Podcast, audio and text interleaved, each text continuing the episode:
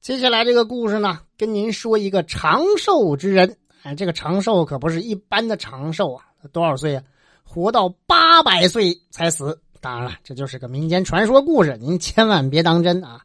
这个人是谁呢？叫彭祖。彭祖这个人呢，七岁的时候父母去世，一个人过着流浪的生活。长大之后呢，靠给别人打工过日子。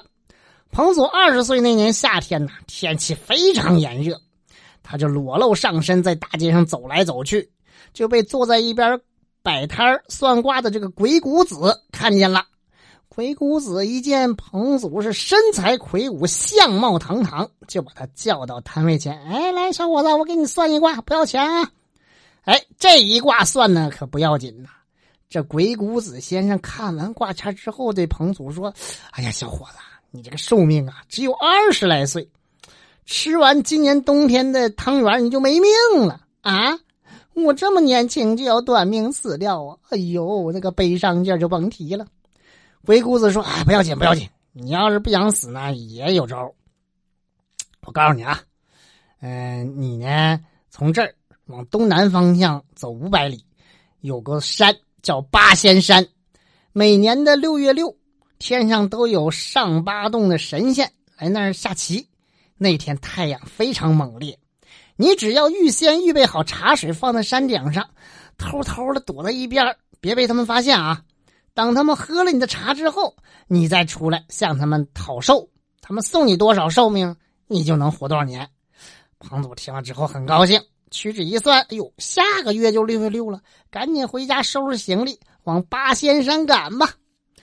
一个月之后，也就是六月六的前一天，他来到了八仙山脚下，买来一只木桶，烧好茶水。第二天天刚蒙蒙亮，就把这茶桶提到了山顶上，在一个最大的石头上摆下了八个大碗，每碗都盛满了茶水，又把茶桶放在一旁，自个儿躲在大石头后面等着神仙来喝茶。果不其然，不一会儿啊，这天上下来八位神仙。有说有笑，是目无旁人，坐在另外一块大石头上，一对一开始下棋。太阳是越升越高啊，天气也是越来越热。这一盘棋没下完呢，神仙们个个也是汗流满面，连声喊渴呀。这个时候，南极仙翁突然发现对面大石头上摆着茶水，就对其他神仙说：“哎，你们看，对面石头上的八大碗茶水，好像有人故意给咱准备的。”广成子说了：“嗯，也许有人对我们有事相求啊，我们还是忍一忍，不要喝了。俗话说，喝人一碗茶，心中结余牙啊。喝了别人的茶水，舌头短呐，到时候可不好推辞啊。”这杨二郎看看四周没人，说了：“哼，你们不喝，我喝，不管做啥事总比渴死好吧？”说完，走过去捧起茶碗，拱拱拱拱拱拱拱，哎。真是甘甜至极呀！哎呀，好茶好茶，真解渴。其他几个神仙一看，这杨二郎开喝了，那都忍不住了，接二连三都过来捧起茶碗就咣咣咣喝呀。不一会儿，这一大桶茶水喝了个精光啊！彭祖一看八位仙人都喝了茶水，就噌楞一下从石头后面窜出来了，跪在面前说：“哎呀，请各位大仙救我性命啊！”八位神仙一看彭祖出现，也吓了一跳啊！问他啥叫救命啊？这从何说起呀？啊，是这么回事啊！有人给我算了一卦，怎么怎么怎么地？哎，就把鬼谷子算的卦跟他们说了。南极仙翁听了之后说：“啊，小事儿，小事儿，原来如此。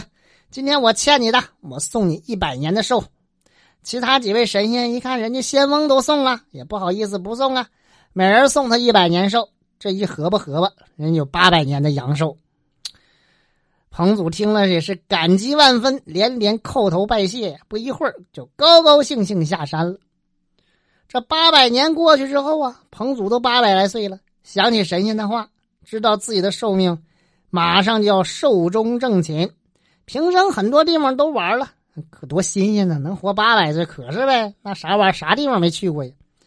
但是就是没去过黄河，看看自己身体还可以，就上黄河玩玩吧。